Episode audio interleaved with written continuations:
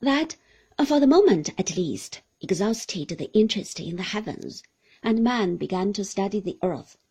The invention of a workable microscope, a strange and clumsy little thing, by Antony van Leeuwenhoek during the last half of the seventeenth century, gave man a chance to study the microscopic creatures who are responsible for so many of his ailments. It laid the foundations of the science of bacteriology, which in the last forty years has delivered the world from a great number of diseases by discovering the tiny organisms which cause the complaint.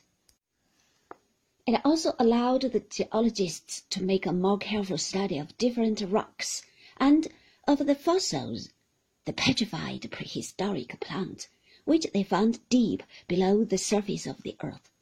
These investigations convinced them that the earth must be a great deal older than was stated in the book of Genesis, and in the year 1830, Sir Charles Lyell published his Principles of Geology, which denied the story of creation as related in the Bible, and gave a far more wonderful description of slow growth and gradual development.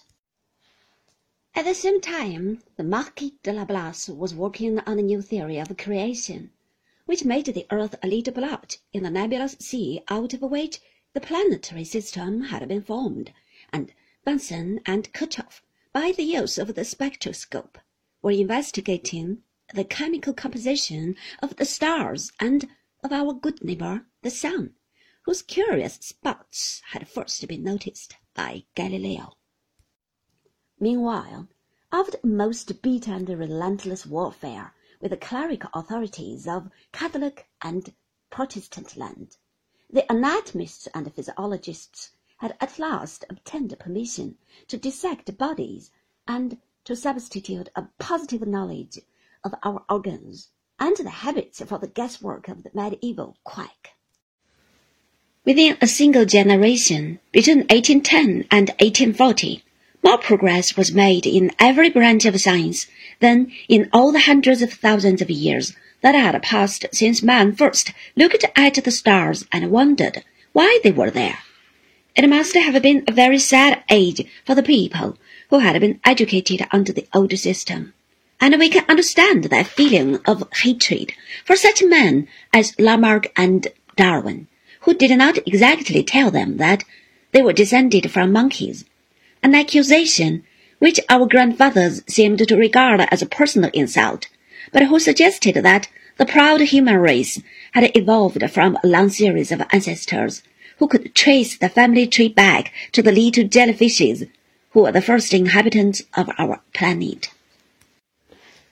The dignified world of the well-to-do middle class, which dominated the 19th century, was willing to make use of the gas or the electric light, of all the many practical applications of the great scientific discoveries, but the mere investigator, the man of the scientific theory, without whom no progress would be possible, continued to be distrusted until very recently.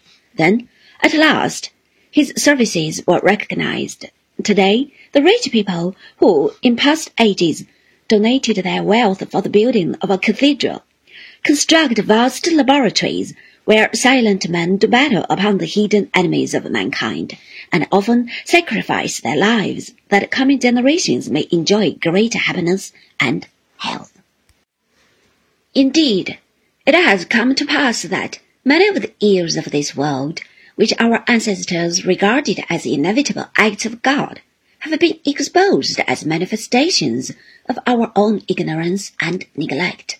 Every child nowadays knows that he can keep from getting typhoid fever by a little care in the choice of his drinking water. But it took years and years of hard work before the doctors could convince the people of this fact.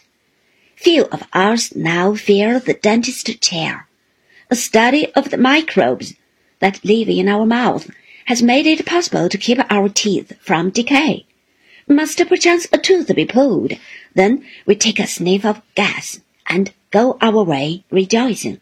When the newspapers of the year 1846 brought the story of the painless operation, which had been performed in America with the help of ether, The good people of Europe shook their heads. To them, it seemed against the will of God that man should escape the pain which was the share of all mortals, and it took a long time before the practice of taking ether and chloroform for operations became general.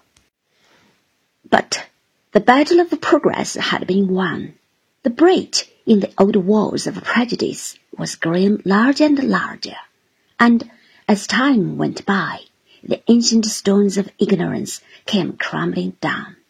The eager crusaders of a new and happier social order rushed forward. Suddenly, they found themselves facing a new obstacle.